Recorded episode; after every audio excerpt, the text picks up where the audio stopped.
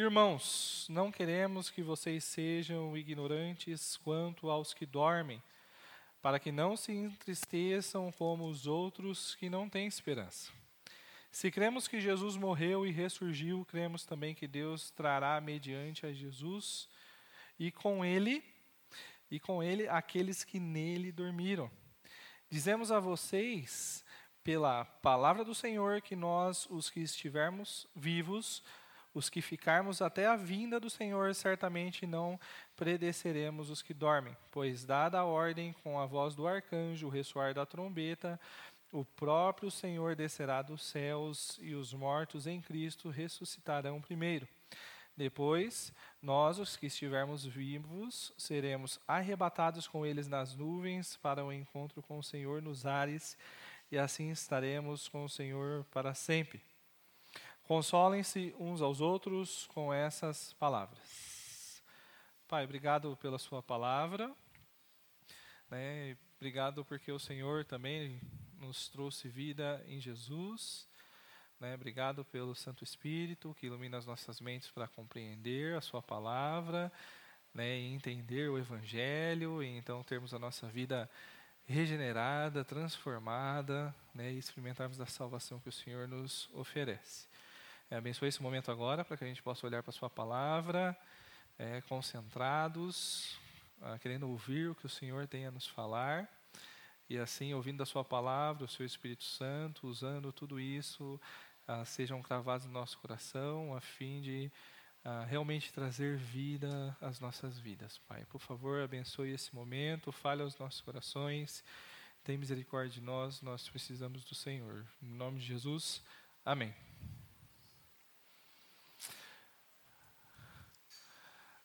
No último primeiro de março que teve, meu aniversário, ah, eu acordei meio triste. Não vou chorar agora, tá? Os jovens já estão rindo ali, mas eu acordei meio triste. E aí os jovens, né, na aula, eles puderam ah, perceber, não só perceber, mas ouvir um pouco do meu coração, o que, que eu estava sentindo. Eu acordei meditando no Salmo 90, 10, no dia do meu aniversário. Tudo bem, aí os irmãos, às vezes mais experientes, vai pensar, ele é tão novinho ainda, né? É. Mas eu já estava pensando, os anos de nossa vida chegam a 70 ou 80 para que os que têm mais vigor. Entretanto, são anos difíceis, cheios de sofrimento, pois a vida passa depressa e nós voamos. Né? Que mensagem para o nosso aniversário, né? quando a gente pensa e acorda. Né? Mas aí, meditando com eles, eu pensei, realmente, a vida humana, né, ah, segundo a nossa naturalidade, né, como pecadores que somos, é isso aqui. A vida é algo totalmente uh, sem sentido, ela é cheia de dor, ela é cheia de sofrimento. E, graças a Deus que tem o versículo 12, que vem logo em seguida, que nós vamos ver, ensina-nos a contar os nossos dias para que nós alcancemos corações sábios. Né? E se a gente não temer ao Senhor, se não for Deus operar os nossos corações, a vida ela fica sem sentido. Né? E aí então ah, eu compartilhando isso com eles lá, falando, mas de certo, né, uma das coisas que a gente aprende com o Salmo 90 é isso, que a vida, ela realmente ela é cheia de dor, ela é cheia de sofrimento, a vida é difícil e ainda por cima ela passa voando. Né, quantas coisas que nos afligem. Né, o pecado ele trouxe um grande problema para o homem. Né, um problema onde ah, o afastou né, do relacionamento com Deus. Né, o pecado trouxe um grande problema para o homem consigo próprio. Né, e ele não entendendo mais sentido e significado do porquê viver, trouxe problemas de relacionamentos uns com os outros, trouxe problema com a natureza, ah, trouxe uma grande desarmonia né, para a vida em que nós vivemos. Ah, e se a gente parar para observar, a gente vai ver que, em última instância, todo o sofrimento, todo o mal ah, está ligado com os problemas que nós ah, vemos né, a partir de Gênesis 3. Né, afinal de contas, todos nós estamos fora do jardim do Éden, e estando fora do jardim do Éden, isso significa que nós estamos então sobre a maldição do pecado e a gente lida então com o mal desde então nos nossos dias a dia. Né, às vezes são problemas de relacionamentos que a gente tem, às vezes são grandes guerras. Né? Às vezes são crises financeiras que a gente está passando no nosso lar, às vezes pode ser um colapso econômico global né? e afetar todo mundo. Né? Às vezes é, uma simples, é um simples problema estrutural na nossa casa que a gente precisa fazer uma reforma. Né? Como eu que moro em apartamento, às vezes a gente acaba incomodando o vizinho e aquilo gera um transtorno. Mas também pode ser grandes catástrofes, né? às vezes re mais regionais, né? como a gente viu em Brumadinho, quando a gente vê quando tem algum terremoto, quando tem algum tsunami, chuvas, né? como a gente estava passando agora aqui, São Paulo, uh, Belo Horizonte. Ah, são doenças que às vezes batem a nossa porta né, e às vezes fazem a gente padecer, sofrer, ou às vezes a nossa família, mas às vezes são grandes epidemias globais, né, como a pandemia que estamos passando por agora. Então a vida fora do jardim, né, então a vida né, sob a maldição do pecado, ela é cheia de sofrimento. Né, e o contexto que nós estamos vivendo essa semana, né, principalmente aqui no Brasil, né, e aqui em São Paulo, no nosso estado, né, a gente vê que o Covid-19, né, o tal do coronavírus, ele bate a porta, né, a população ela já começa a se alarmar, e tudo isso graças ao alarde que toda a imprensa faz, uh, ou vinha fazendo pelo menos, uh, sem muita necessidade.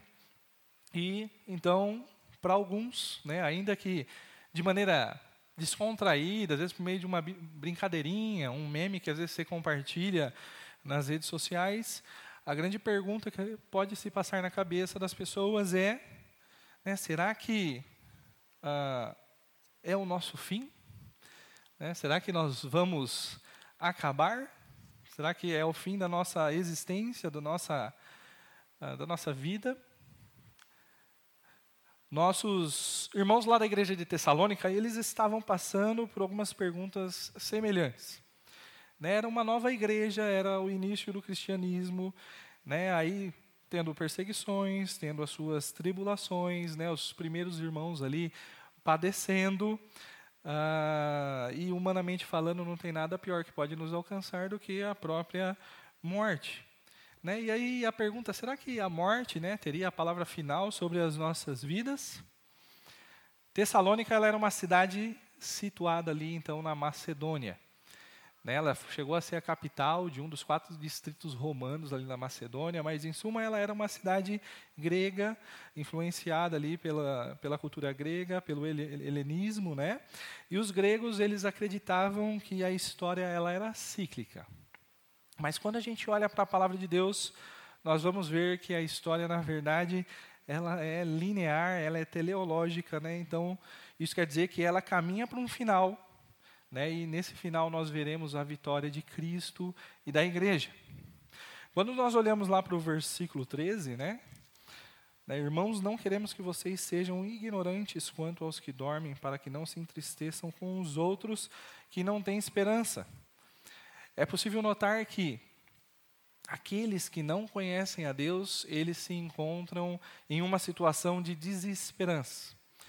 Né, alguns filósofos gregos, como Sócrates, eles até tentavam explicar ou fundamentar, né, falar que a felicidade existe, mas sem fundamento algum, né, sem nada que lhe desse a garantia que essa felicidade, então, que eles conseguiam enxergar, ela realmente existia, e então não adiantava nada, eles continuavam sem esperança. Né? Dentro do paganismo, o futuro era sempre algo incerto, era ameaçador, era algo sombrio. Né? E ao se deparar com a morte, um pagão ele se encontrava com um momento de grande tristeza. Né? Nas lápides dos túmulos daquela época era comum encontrar frases como do tipo: Eu não existia, vim a existir, não existo, não me importa. Né? Nos tempos de Paulo, então, o mundo era um mundo sem esperança, né? semelhante aos dias em que nós vivemos hoje também. Né? Para eles ali, então, não havia futuro para o corpo, porque na verdade eles pensavam que o corpo era uma espécie de prisão da alma, né? era algo que impedia que então a alma deles se aperfeiçoassem. E agora o que está vindo na cabeça dos nossos irmãos ali de Tessalônica, da igreja de Tessalônica, eram as seguintes dúvidas. Né? A primeira É, e aqueles que já haviam morrido, né? Eles, por acaso, eles estão destituídos dos eventos gloriosos, né? Que nós veremos, participaremos no retorno de Cristo. E a segunda provável é, e se caso a gente for pego desprevenido, né? Não, será que não participaremos da, da salvação? Paulo, né? Então, no versículo 15, o iníciozinho, a gente vê dizemos a vocês pela palavra do Senhor. Eles nos mostra a partir da palavra de Deus que nós não precisamos ficar especulando sobre aquilo que há de vir, né, mas como é, era próprio daquele tempo e como é próprio do nosso tempo, né, ficar elocubrando e tentando imaginar o que pode ter uh, depois da morte, né, mas a gente pode olhar para a revelação específica do nosso Deus, que é muito clara, transparente a respeito de quem é o nosso Deus e do que nos aguarda no futuro. E então, no texto de hoje, eu queria que nós pudéssemos olhar por meio dessa palavra que Paulo traz, então, aos nossos irmãos de Tessalônica, três verdades consoladoras que a gente deve manter constante na nossa mente e constantemente a gente deve estar lembrando uns aos outros a respeito dela. Né? E a primeira verdade consoladora que eu queria que nós observássemos encontra-se aí, então, nos versículos é, 13, 14 e 15, né? que a segunda vinda de Cristo, ela serve de consolo para enfrentarmos então os momentos de crise. Né, a partir do 14 fala: se cremos que Jesus morreu e ressurgiu, cremos também que Deus trará mediante a Jesus e com ele aqueles que nele dormiram. Dizemos a vocês pela palavra do Senhor que nós, os que estivermos vivos, os que ficarmos até a vinda do Senhor, certamente não pereceremos os que dormem. É, quando nós olhamos para a carta de Paulo aos Tessalonicenses, a gente vai ver que um dos assuntos importantes, para não dizer que talvez que é a ênfase principal né, do texto, é justamente o retorno de Cristo, a segunda vinda de Cristo. Né, Paulo mostra que nós não podemos nos manter ignorantes quanto àquilo que Deus revelou para nós. Né, então, porque a gente não conhece a palavra de Deus, então a gente entrar em desespero, como é natural daquelas pessoas que não têm esperança, que não conhecem a Cristo. Né, o apóstolo Paulo, então, ele vai trazer à memória dos seus leitores né, o que de fato eles creem. Né, e ele vai citar alguns elementos essenciais da fé cristã, né, como se estivesse fazendo uma espécie de um mini credo, né, um, um mini conjunto de crenças ali, uma, uma declaraçãozinha de fé. Um, uh, no versículo 14, né? Se cremos que Jesus morreu e ressurgiu, cremos também que Deus trará, mediante Jesus e com ele, aqueles que nele dormiram. É, a nossa esperança, ela está alicerçada no fato de que Cristo morreu pelos nossos pecados. E a morte de Cristo ela foi uma morte dura, ela foi uma morte humilhante, foi uma morte que foi levada às últimas consequências do nosso Jesus, ele foi sepultado. Né, e conforme dizia as Escrituras. Né, entretanto, o que, que acontece? A morte jamais poderia conter o nosso Deus, e então, ao terceiro dia, o nosso Senhor, ele ressurge. Né, e essa, então, é a razão da nossa fé. Essa é a essência do Evangelho. Né? A base da nossa esperança é a ressurreição do nosso Senhor Jesus. Né? Parte importante do credo, então, da nossa fé, é a gente crer que Jesus ele voltará para concluir, então, consumar o seu plano redentivo. Né? No versículo 15, dizemos a vocês pela palavra do Senhor que nós, os que estivermos vivos e os que ficarmos até a vinda do Senhor, certamente não pereceremos os que dormem. Né? Ficarmos até a vinda do Senhor. Né? Nesse versículo aqui, a gente vai a se deparar ah, agora com um termo técnico importante. Nessa né? vinda do Senhor. Vinda é uma palavrinha no grego chamada né, parousia. Né? O sentido literal dessa palavra aqui é presença, é chegada, ela pode até ser usada, às vezes, num contexto um pouquinho mais singelo, um pouquinho mais humilde, para falar da vinda de uma pessoa. Só que ela era usada, empregada justamente quando era uma visita de um governante importante. Né? Quando era a chegada, então, de um soberano. Né? Ela era usada quando um novo imperador ia entrar, então, no império, na capital do império, né? depois de ah, unificar né? então o reino, ah, ter alcançado a paz, e então, com a sua vitória, ele entra com toda a sua pompa né? e toda a sua autoridade. Ah, então, ah, mostrando né, quem ele é, né, o soberano, o imperador, né, o que governa então sobre todos. Né? E aí então o sentimento seria de paz, felicidade. Né? Aqui também, né, na carta, na realidade se trata também da chegada de um soberano. Né? E aqui nós encontramos, nos encontramos com a parousia do, do Senhor. Né? Naquela época, a, a palavra Senhor ela não estava tão ah, desgastada como nós temos hoje, né? E então a, aquela jovenzinha igreja surgindo, né? Iniciando, ela entendia por chegada do Senhor era algo diferente do que aquelas entradas triunfais dos imperadores, dos governantes do Império Romano. Né? Agora quem viria, né? Quem virá, no caso, né? Agora, quem virá vai ser o real soberano sobre o mundo, sobre toda a história. Né? Aquele que de fato é capaz então de trazer salvação, de trazer paz né? a uma terra marcada por guerras, marcada por divisões. Né? Enquanto os imperadores daquela época, né, os imperadores terrenos, eles, apesar de ostentar né, toda aquela, aquela pompa, e às vezes causar até algum tipo de entusiasmo, conduzia sempre o povo a decepções. Né? Mas quando o nosso Senhor vier, Ele é o soberano, Ele é o Rei dos Reis, o Senhor dos Senhores, e Ele vem então trazendo de fato a consumação da nossa salvação. Em meio às tribulações, a volta do Senhor, é, ela é uma verdade extremamente consoladora. Né? E muitas vezes a gente estuda a escatologia pensando em especular. Né? Mas a mensagem escatológica, a principal função dela é trazer consolo para nós.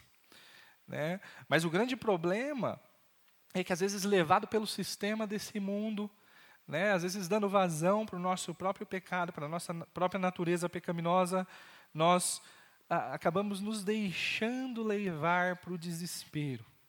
Né, muitas vezes a gente esquece já de início, já, né, que nós fomos comprados por um alto preço, e logo no iníciozinho da mensagem do nosso credo, né, que Cristo morreu pelos nossos pecados e ressurgiu, então, para trazer uma novidade de vida, a gente esquece e troca Cristo por tanta coisa uh, de menos valor e insignificante. Mas a gente precisa ter firme na nossa mente, a todo instante, que o nosso Senhor Jesus, né, ele morreu então pelos nossos pecados, ele ressuscitou, né, nos chamou para uma novidade de vida e em breve ele vai retornar então para concluir o seu perfeito plano redentivo. Né, ainda que a situação que às vezes você esteja lidando pareça um gigante, né, ainda que possa ser a própria morte, né, nós não podemos nos esquecer que existem coisas que ainda estão para acontecer né, coisas que estão então subordinadas à vontade do nosso soberano Senhor, que criou toda a história, que está sustentando, escrevendo toda a história e que vai então consumar essa história. Né, e quanto mais os dias têm passado, quanto mais eu tenho vivido, mais né, eu tenho sentido o anseio de orar por vem Senhor Jesus. É, Maranata, vem Senhor Jesus.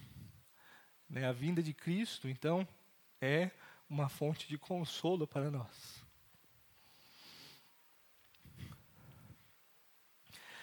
A segunda verdade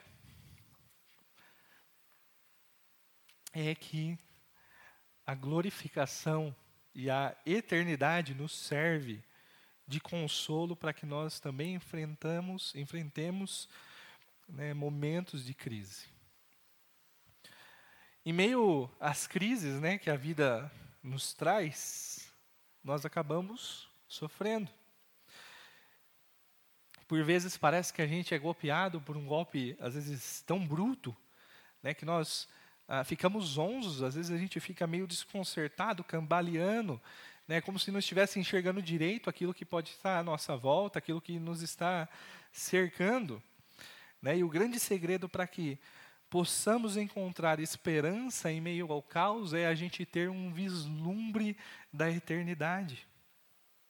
Jesus voltará e essa é uma grande razão de esperança. E juntamente com esse evento, né, sucederão outros diversos que são motivos de esperança também para o povo de Deus. Nesse trecho aqui, o apóstolo Paulo está trazendo aos, aos Tessalonicenses né, um vislumbre da eternidade, lembrando que a morte não é o fim. Né, nós haveremos de ressurgir juntamente com o nosso Senhor Jesus Cristo e por meio do nosso Senhor Jesus Cristo, né, e aqueles que estiverem vivos né, nesse momento histórico, eles serão arrebatados e de igual modo eles vão ter os seus corpos glorificados e juntos nós estaremos para sempre com o nosso Senhor. Fala, eu me emociono porque a gente pensa muito pouco nisso. E isso aqui tinha que estar o tempo todo martelando no nosso coração.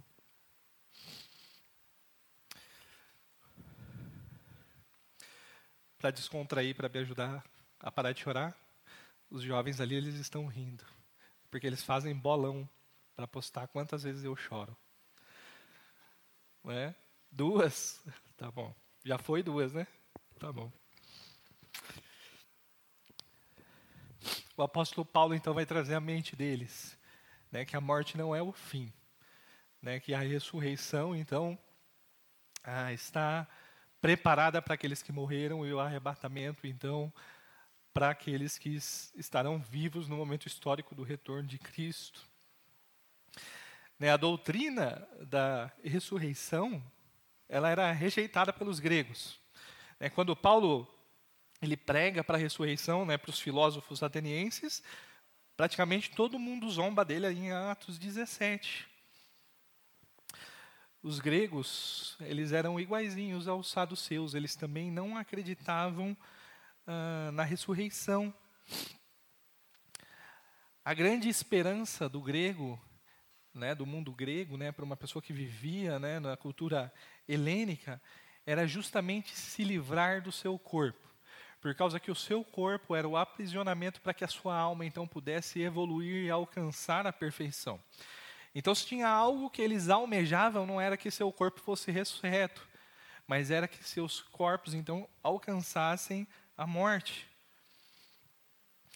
A ressurreição de Cristo, né, quando a gente olha aqui no versículo 14, né, se cremos que Jesus morreu e ressurgiu, cremos também que Deus trará mediante a Jesus e com ele aqueles que nele dormiram. A ressurreição de Cristo, ela é também a garantia da nossa ressurreição. Né, alguns crentes de Tessalônica, eles estavam tendo essa confusão ao tentar crer na ressurreição de Cristo, mas ao mesmo tempo não crer na ressurreição dos salvos. Né, coisa semelhante que estava acontecendo ali na igreja de Corinto, quando a gente vê Paulo escrevendo né, o tratado dele sobre a ressurreição em 1 Coríntios 15. Paulo, então, ele, ele mostra que não existe a possibilidade de você crer numa coisa sem você ter a outra. Né? Não tem como você crer que Cristo ressuscitou e você não crer que a gente também ressuscitará, crer que os crentes ressuscitarão. A ressurreição de Cristo, né? Se os homens não ressuscitam, então Cristo não pode ter ressuscitado. Agora, Cristo tendo ressuscitado, Ele é o penhor, Ele é a garantia também da nossa ressurreição. Quando Jesus né, voltar então nos ares, né, será dada então uma palavra de ordem. Né, e então os mortos em Cristo ressuscitarão primeiro. Ah, o pastor, eu não sei pronunciar, Warren Wiersbe, é isso mesmo? Ele fala a respeito, né, comentando a respeito desse, desse trecho, mostrando que ah, a ressurreição, né, ela não significa que o nosso corpo ele vai ser reconstituído elemento por elemento. A ressurreição ela não é uma re reconstrução do nosso corpo, né? E então ele baseado em 1 Coríntios 15, a partir do 35, né, ele vai comparar a ressurreição do corpo à planta, né, Paulo, né, faz isso, né? A, a ressurreição do corpo a uma planta que nasce de uma semente. Né? A flor ela não é idêntica à semente, mas ainda assim existe uma relação entre a semente e existe uma relação com a flor. Né? E os cristãos, então, eles receberão um corpo novo, um corpo glorificado. E então esse corpo morto é como se fosse a semente plantada no solo, e o corpo da ressurreição é a flor então que nasce dessa semente. É interessante, quando a gente vê a época do apóstolo Paulo, né, no, em Atos 23, a gente vai ver que ah, os fariseus eles acreditavam na ressurreição dos mortos, mas aí tinha os seus que não acreditavam. Né? A gente vê Jesus ah, defendendo a ressurreição, falando a respeito das, da, da, da ressurreição para os saduceus, né? e aí partindo das escrituras do próprio Antigo Testamento, a ressurreição já era demonstrada como uma realidade. Né? O próprio Jó aguardava a sua redenção no seu redentor, no caso. Né? E o fato de Jesus ter ressuscitado dentre os mortos, então, é a prova que nós também ressuscitaremos.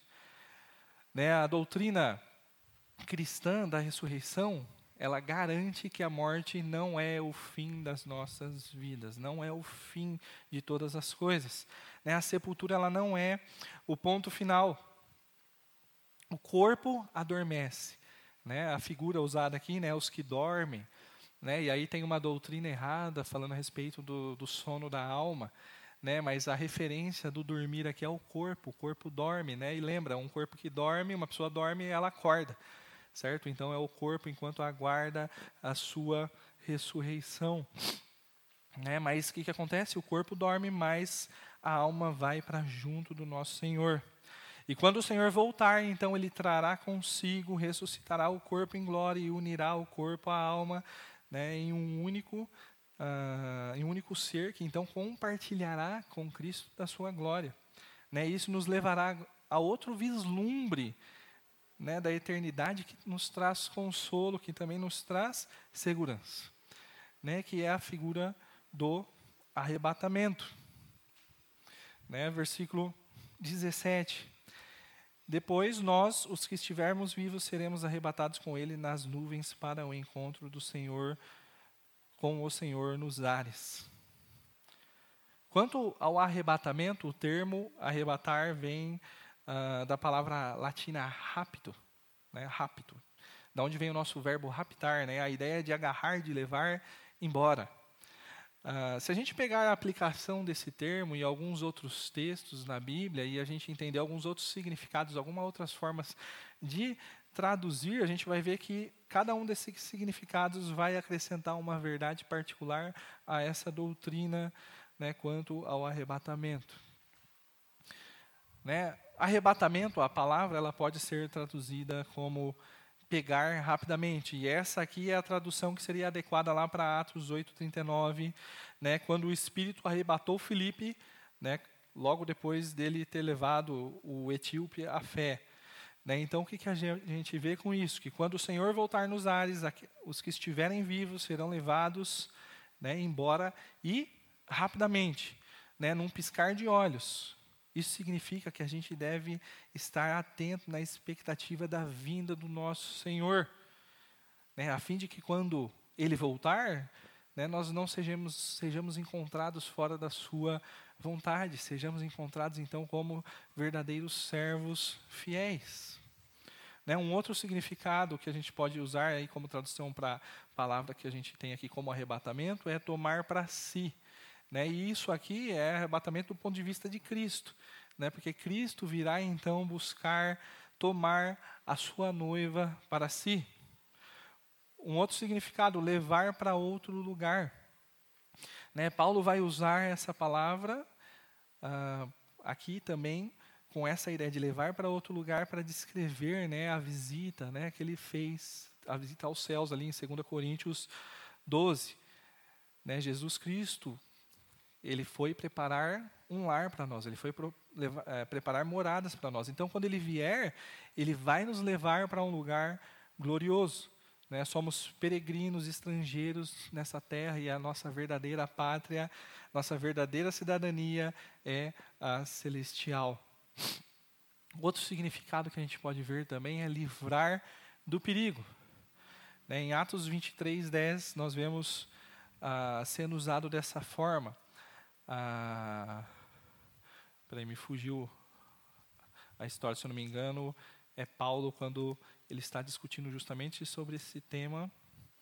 E aí então os, os, os uh, fariseus puxam de um lado, os saduceus puxam de outro, e aí então tiram Paulo dali do meio. 23, 23, 10.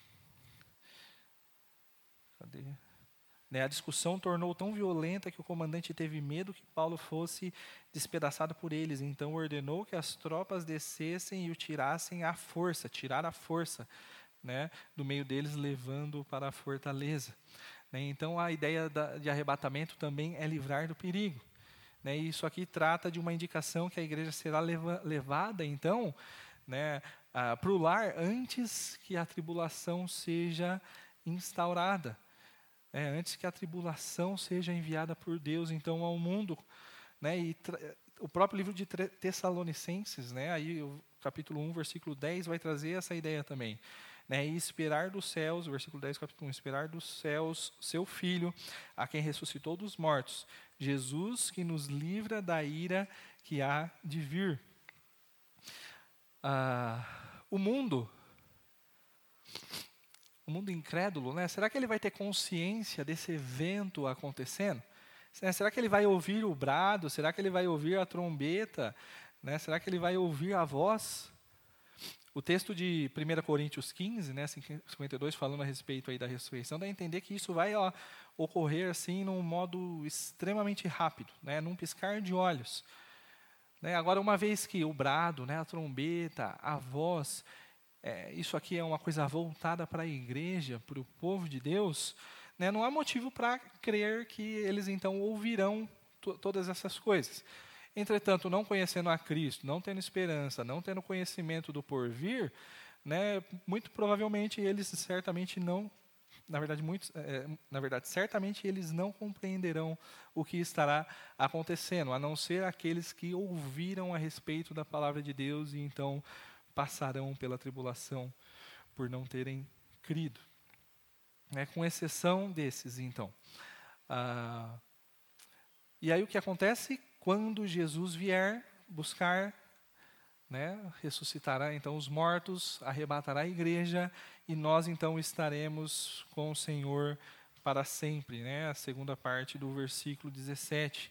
Nós nos encontraremos com ele nos ares, né? E o termo usado aqui para esse encontro era um termo utilizado para quando você ia se encontrar então com alguém da realeza ou alguém que era realmente muito importante. Né? E aqui, nessa, nessa terra, nessa esfera, né, nós caminhamos com Cristo pela fé, né, mas nos ares nós veremos como Ele realmente é. Né, e nos tornaremos então semelhantes também a Ele. Né, vai ser um baita encontro nos céus. Né? Teremos os nossos corpos glorificados, todo o nosso sofrimento de hoje se transformará em glória. Né? E você pode observar o versículo 14 que mostra que nós nos encontraremos nas nuvens juntamente com eles. Né? Quem são esses eles? Né? Eles quem? Né? São aqueles que ressuscitarão. Né? A morte ela é uma verdadeira separadora. Mas o nosso Senhor Jesus Cristo, Ele é um perfeito, um grande reconciliador. Né? Então nos encontraremos com aqueles amigos, com aqueles familiares queridos, né? que a gente tanto amava, que morreram então em Cristo. Né? E no contexto de Tessalonicenses, isso aqui servia de um consolo muito grande para o coração deles, e certamente é também para nós nos nossos dias. Né? E estaremos então para sempre com o Senhor o Senhor Jesus prometeu, lá em João 14, 3: Voltarei e vos receberei para mim mesmo, para que onde eu estou estejais vós sempre. Né, o objetivo da redenção né, não é só salvar de um julgamento, né, mas é também permitir que nós possamos ter um relacionamento com Cristo e um relacionamento que durará por toda a eternidade, né, agora sem pecado, agora sem dor, agora sem sofrimento. Né, as lutas, elas batem a porta, né, a dor, o sofrimento, a morte, são tudo certezas que nós temos na nossa realidade. Só que se a gente for parar para pensar, né, o momento histórico que a gente vive, perto do que a gente tem para frente, né, é só uh, um traço nesse momento histórico. Né, é algo muito breve. Né, e na esperança que nós temos uh, em Cristo, né, nós podemos então descansar, nós podemos nos alegrar em saber que nós temos para frente é algo extremamente fabuloso. Né, e nada se compara com o que nós temos hoje, né, o que nós vamos ter lá na frente, nada se compara com o que a gente tem hoje. Né, a segunda vinda de Cristo, a nossa glorificação, a eternidade são verdades realmente consoladoras para o nosso coração. Né, mas no versículo 18 a gente, eu quero compartilhar ainda mais uma verdade. Versículo 18. Consolem-se uns aos outros com essas palavras. O povo de Deus, então a igreja, nos serve de consolo também para enfrentarmos momentos de crise. Quem é que deve consolar uns aos outros aqui? Né? Somos nós, a igreja, uns outros, lembrando dessa verdade, né? que Jesus vai voltar, lembrando que a gente tem uma eternidade pra, pela frente, que nós ressuscitaremos com Cristo, que nós seremos ah, arrebatados. Sem Cristo, nós estávamos separados de Deus, né, por conta do pecado. Houve então uma desarmonia também nos nossos relacionamentos, mas com o seu grande amor, então, né, Cristo entra na história para trazer salvação, para trazer reconciliação com Deus. Né, por meio do sacrifício de Cristo, nós agora estamos unidos a Ele, né, e, portanto, nós também estamos unidos uns aos outros. Em 1 Pedro 2, 9 e 10 vai falar, né, vai falar lá, né?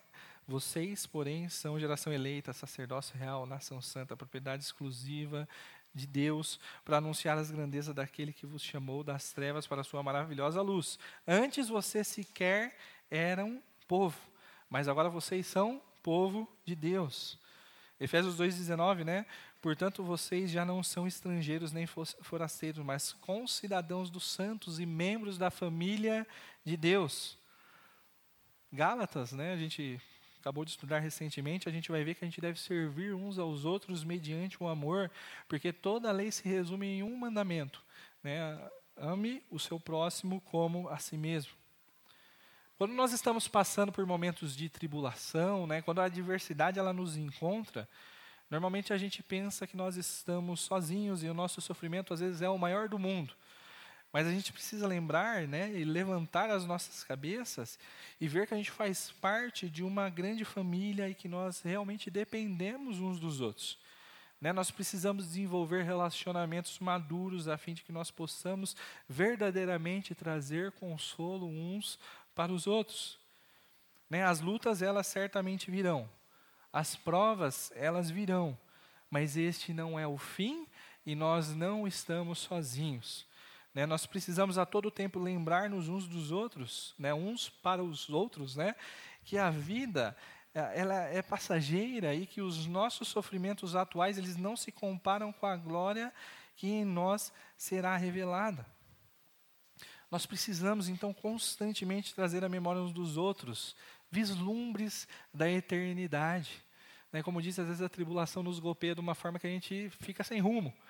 Né? O papel que nós temos como irmão em Cristo é pegar esse irmão e agora fazer ele olhar lá para frente de novo, para aquilo que nos aguarda uh, na eternidade. Né? Durante as tribulações a gente pode contar uns com os outros, então. Nós Estamos aí vivendo uma iminência, a gente não sabe ao certo o que significa tudo o que está acontecendo, mas é uma crise na nossa sociedade, né, quanto a esse vírus. É, sinceramente, eu não sei, né, e aí vocês fiquem atentos às redes sociais, como o pastor Rony falou, né, os nossos meios de comunicação. A gente não sabe se a gente vai estar domingo aqui para cultuar o nosso Deus juntos nas próximas semanas. Né? Nós não sabemos exatamente né, o quanto isso pode afetar diretamente as nossas vidas, as vidas da, das nossas famílias. Né? E isso aqui é uma apenas tribulação, uma adversidade que a gente está enfrentando. Né? Isso aqui é algo que a gente está passando de maneira uh, geral, global. Mas certamente cada um de nós temos né, as nossas adversidades, às vezes é um problema de relacionamento, né, e a gente não sabe como aquilo ali vai se solucionar, se vai se solucionar. Né, às vezes é uma perseguição no trabalho, a gente quer saber quando aquilo vai parar, a gente não sabe nem se aquilo vai piorar. Né, às vezes é uma crise financeira que você tem passado, né, você quer saber quando você vai então vencê-la, né, mas a gente não sabe né, o dia de amanhã. Mas certamente a gente pode ter certeza que isso é muito pouco comparado com aquilo do que está por vir, né, perto da glória de tudo aquilo que nós desfrutaremos. Pode ser que nós passemos por crises, por momentos de sofrimento, mas nós temos a Cristo e nós temos uns aos outros para nos consolarmos em meio a, a toda a dor, a toda a frustração, a toda a adversidade, a toda a tribulação. Né, e nos consolarmos como? Lembrando que Jesus ele voltará, que nós seremos glorificados com ele e que nós então estaremos com o Senhor para sempre. Minha oração então é que constantemente, né, da mesma forma como ah, não vou chorar não, né, da mesma forma como eu constrangido né, que chorei porque reconheço que eu deveria pensar mais nessas coisas, né, que nós, como igreja de Cristo, como um povo né, que foi comprado por um alto preço, né, chamado por uma novidade de vida, né, que foi liberto do pecado, foi liberto da morte, que está esperando a eternidade, a todo instante esteja lembrando disso. Jesus vai voltar. Né, Jesus vai voltar. Gostava muito do pastor Vitor. Né, ele via o céu com nuvens, ele falava: pode ser hoje. Né, nós vamos nos encontrar nas nuvens com Cristo. Né, e ele olhava as nuvens, ele sempre falava: pode ser hoje. Né, que a gente possa constantemente estar lembrando, sobretudo quando nós estivermos passando por momentos de adversidades em nossas vidas. Vamos orar?